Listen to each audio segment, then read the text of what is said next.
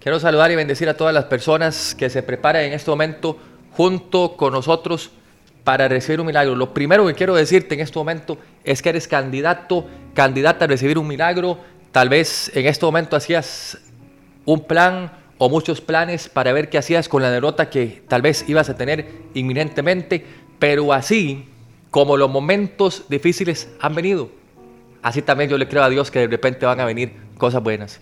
Así de repente le creo a Dios que van a venir cosas extraordinarias. Así de repente le creo a Dios que aunque en este momento no se ve cómo, no se sabe cuándo, no se sabe por dónde entrará el Señor, pero estoy seguro que con su diestra victoriosa tendrás una visita a sí mismo del Espíritu Santo en este momento y lo que antes era tal vez desespero, ahora se va a convertir en bendición.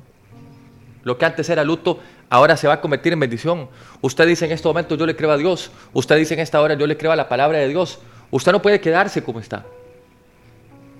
Porque en esta vida hay gente que se queda con los diagnósticos, hay gente que se queda con lo que le pasó, con lo que le hicieron, con lo que le dijeron.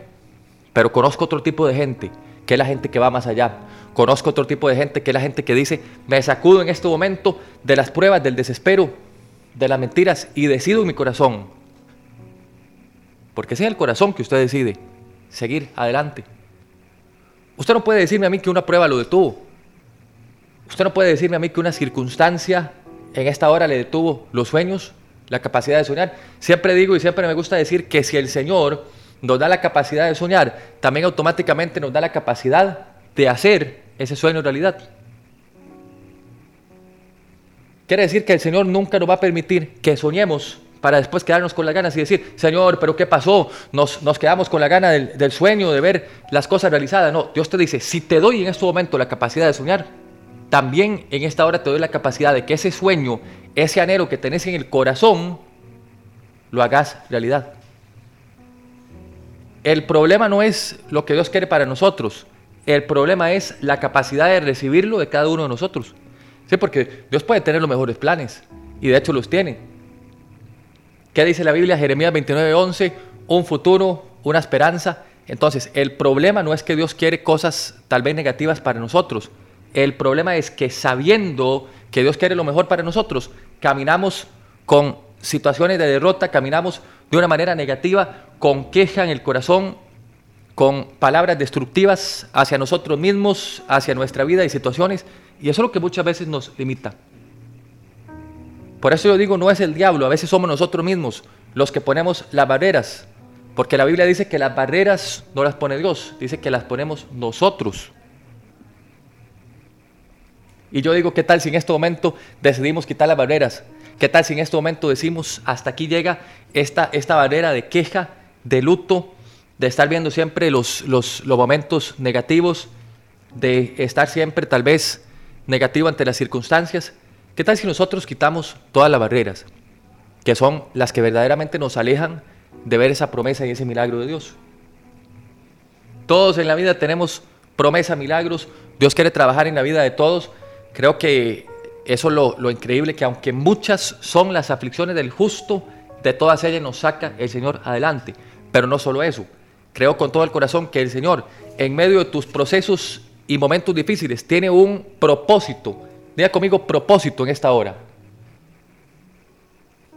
En nuestra vida y en todo lo que está pasando.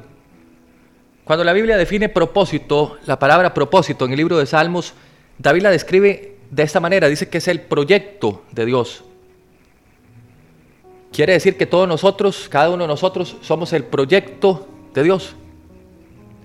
Y sé que a veces hay gente que se levanta y dice, bueno, soy un proyecto tal vez medio complicado, un proyecto que todavía falta muchísimo por hacer, no estoy terminado y es cierto, es que ninguno de nosotros somos una obra completa. Hace mucho entendí que Dios todos los días trabaja en nosotros, no podemos pretender por llevar X años en la iglesia o X años sirviéndole a Dios que somos tal vez mejores que otros o tal vez que ya somos una obra terminada. Todos somos obras incompletas. En todos Dios está trabajando desde los que estamos hablando aquí hasta las personas tal vez que están iniciando. En todos Dios tiene que hacer cosas nuevas. Y todos en esta vida tenemos áreas en las cuales Dios está trabajando. Hoy tal vez usted no lo puede ver, pero Dios está trabajando en alguna en alguna área de su vida. Dios está trabajando en áreas tal vez específicas. Y por eso usted y yo tenemos que aprender a darle gracias a Dios. Usted y yo tenemos que aprender a ser agradecidos. Es cierto que no siempre las cosas salen como queremos. Es cierto que no siempre las cosas salen como deseamos. Pero ahí está Dios. Y Dios, he aprendido que están las buenas, en las malas y en las peores. Porque a veces la gente cree que el Señor es Dios nada más cuando todo está perfecto. Pero yo he aprendido, y creo que usted también ha aprendido personalmente, que Dios está en las buenas, en las malas y en las peores. Cuando nos levantamos esos días sin ganas de nada, cuando nos levantamos tristes, desesperados, cuando hay angustia, desespero, ansiedad y preocupación en el corazón, ahí está Dios. Dios no solo Dios cuando todo está bien. Dios sigue siendo Dios cuando el mundo se nos viene encima pedazos.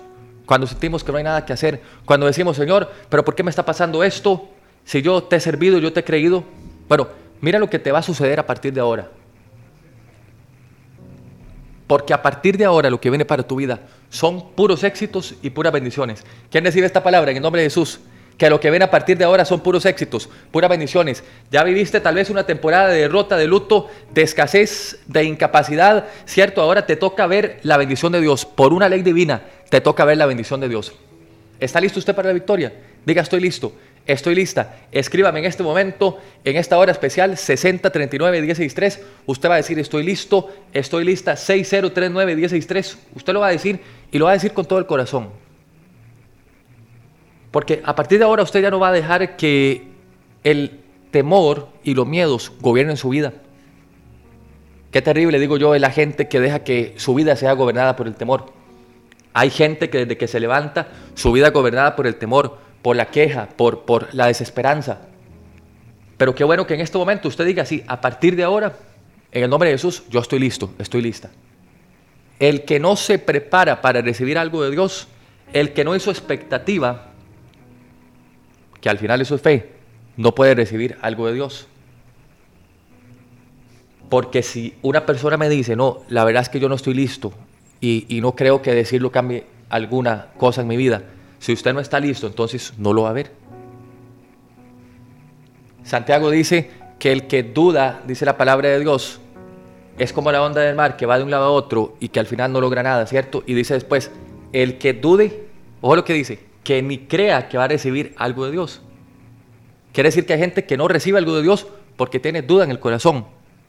Y si usted me dice en este momento que no está listo, es porque tiene duda en el corazón esa duda en el corazón tenés que quitarla porque Dios no puede operar donde hay duda, Dios opera donde hay fe. Seguro por eso entendemos en esta mañana que el diablo trabaja con la duda, Dios trabaja con la fe, pero todos los días usted se levanta y usted elige con qué herramienta trabaja en su vida.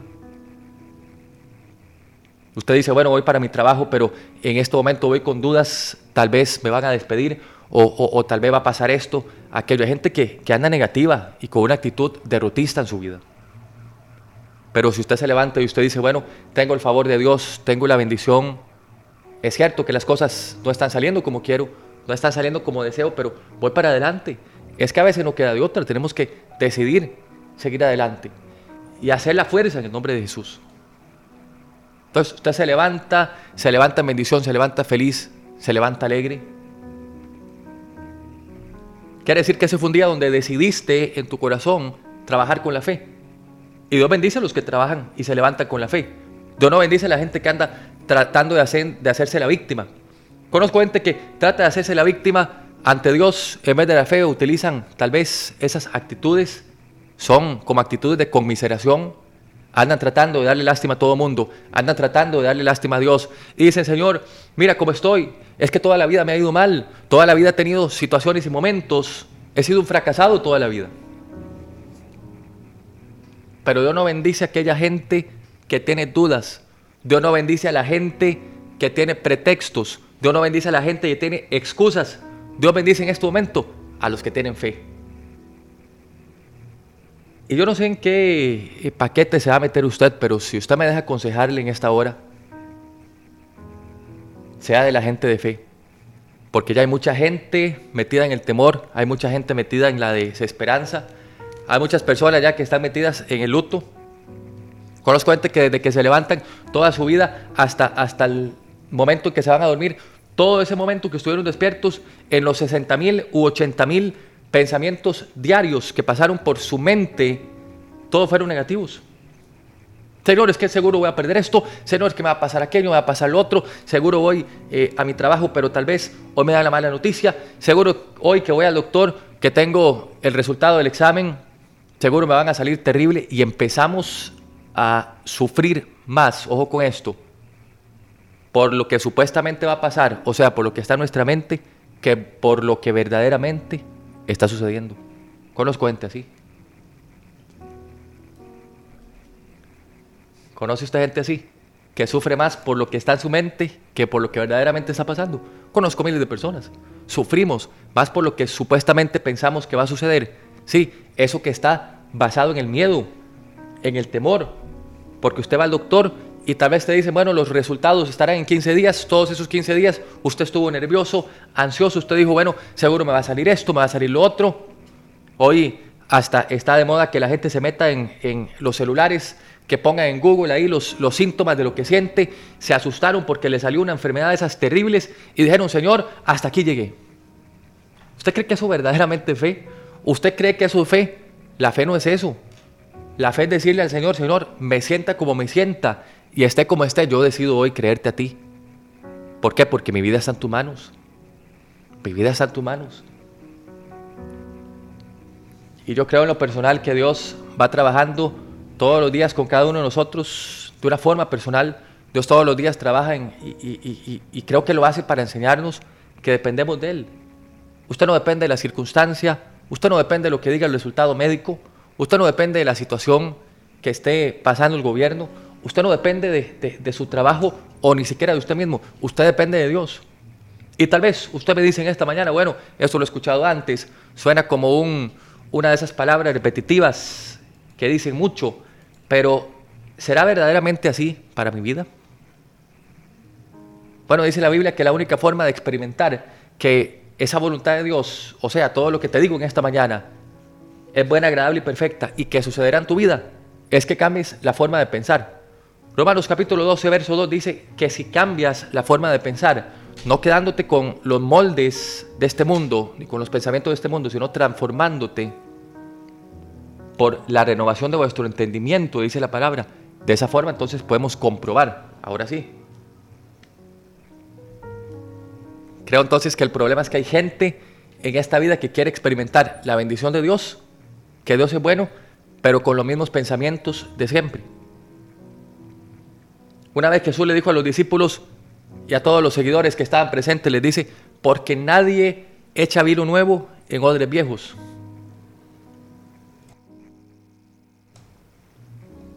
Nadie echa vino nuevo en odres viejos porque se pierde, porque sería algo como sin sentido. No, el vino nuevo se echa en odres medio nuevos, seminuevos o, o que a veces sí.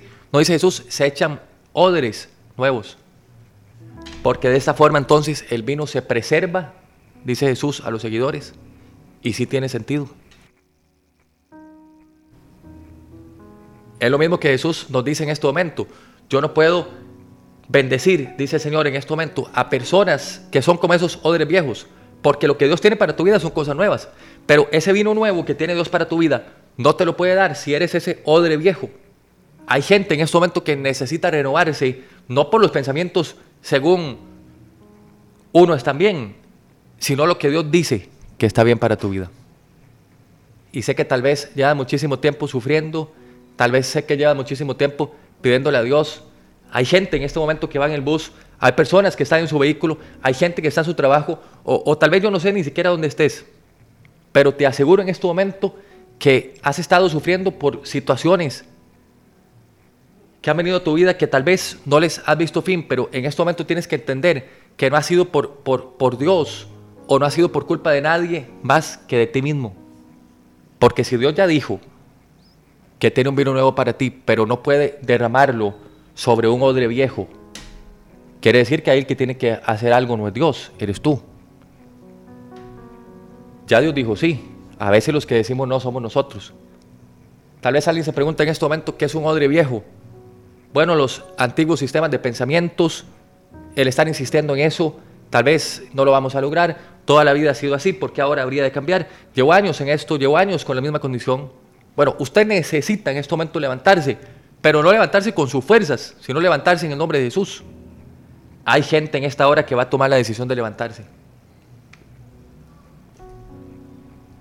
Hay gente en esta hora que va a tomar la actitud de reino. ¿Sabe cuál es la actitud de reino? Esa que dice no me doy por vencido, sigo adelante. Esa que dice en este momento que no todo tiene que ser perfecto para yo creerle a Dios.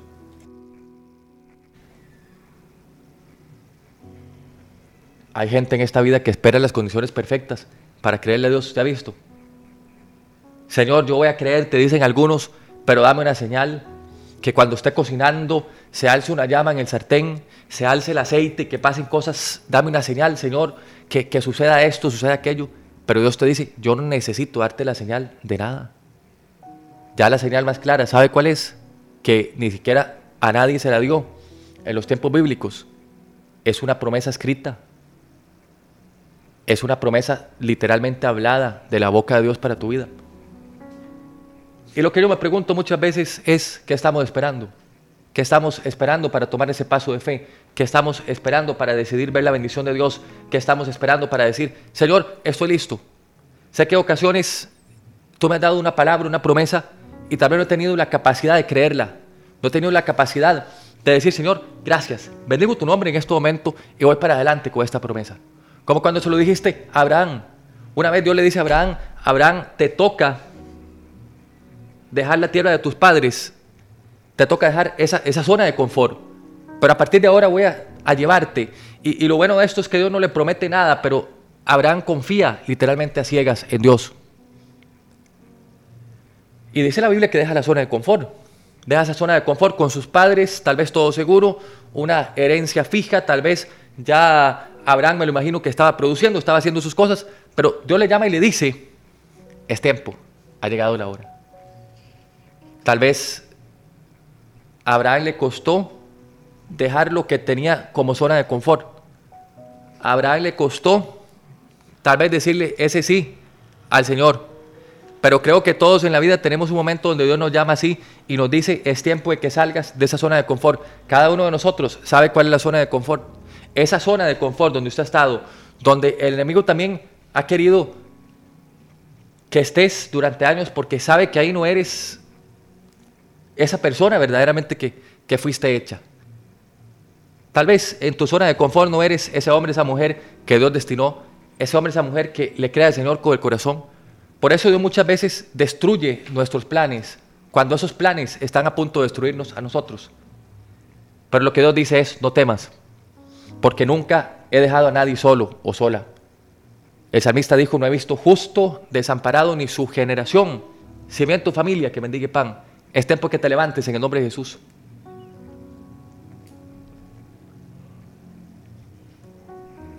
Es tiempo de que entiendas que las promesas son las que determinan tu futuro, tu destino. No son los momentos.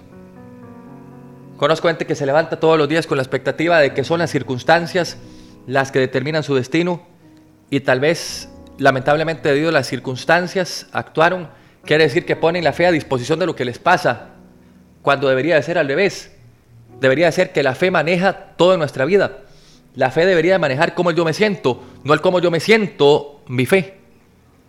Y el problema es que mucha gente emocionalista en esta vida, mucha gente que no tiene esta disciplina espiritual, mira lo que dice la palabra de Dios en Apocalipsis capítulo 3, verso 8. Apocalipsis capítulo 3, verso 8 esto quiere decir que lo que hacemos en esta vida sí marca la diferencia. Hay gente que dice, bueno, yo en lo personal creo que oré, pero fue como en balde, fue como para nada. Yo tal vez he ido a la iglesia, he hecho cosas, pero siento que no ha tenido como mucho sentido que digamos, bueno, permítame decirle en este momento que lo que usted ha hecho en el reino de Dios tendrá eco en la eternidad, pero también en esta vida. Todos los días, así sean cosas pequeñas, pero todos los días nosotros sembramos. La pregunta es, ¿qué vamos a recoger? Pero todos los días sembramos. Sea bueno, sea malo, sea feo, sea duda, sean cosas buenas o sea discordia, todos los días sembramos en la vida de la gente, en la vida de los demás, todos los días sembramos hacia nosotros mismos. El problema es qué estamos sembrando. Dice la Biblia, Apocalipsis capítulo 3, verso 8, dice la Biblia, porque yo conozco tus obras, dice la palabra del Señor, por tanto puesto delante de ti una puerta abierta, dice la Biblia, que nadie podrá cerrar. ¿Quién recibe esto en este momento? Conozco tus obras. Me está diciendo, bueno, yo he visto lo que has hecho, te dice Dios. Conozco tus oraciones, conozco tus momentos difíciles, conozco las dudas de tu corazón. Por tanto, he puesto delante de ti una puerta abierta, dice la Biblia. No una puerta nada más para que veas cómo la abres. O una puerta para, para tratar de forzarla. Gente que dice, bueno, si Dios me dijo eso, entonces voy a ver cómo trato. Y empiezan las personas a manipular tal vez esa puerta, insistir en algo que no es de Dios.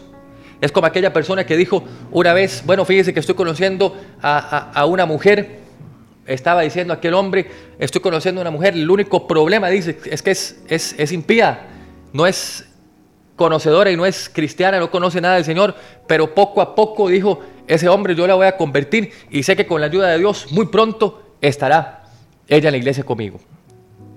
Y resulta que pasaron los tiempos, pasó algún tiempo y lo que pasó fue lo contrario. Fue que en vez de ella estar en la iglesia, él estaba en el mundo.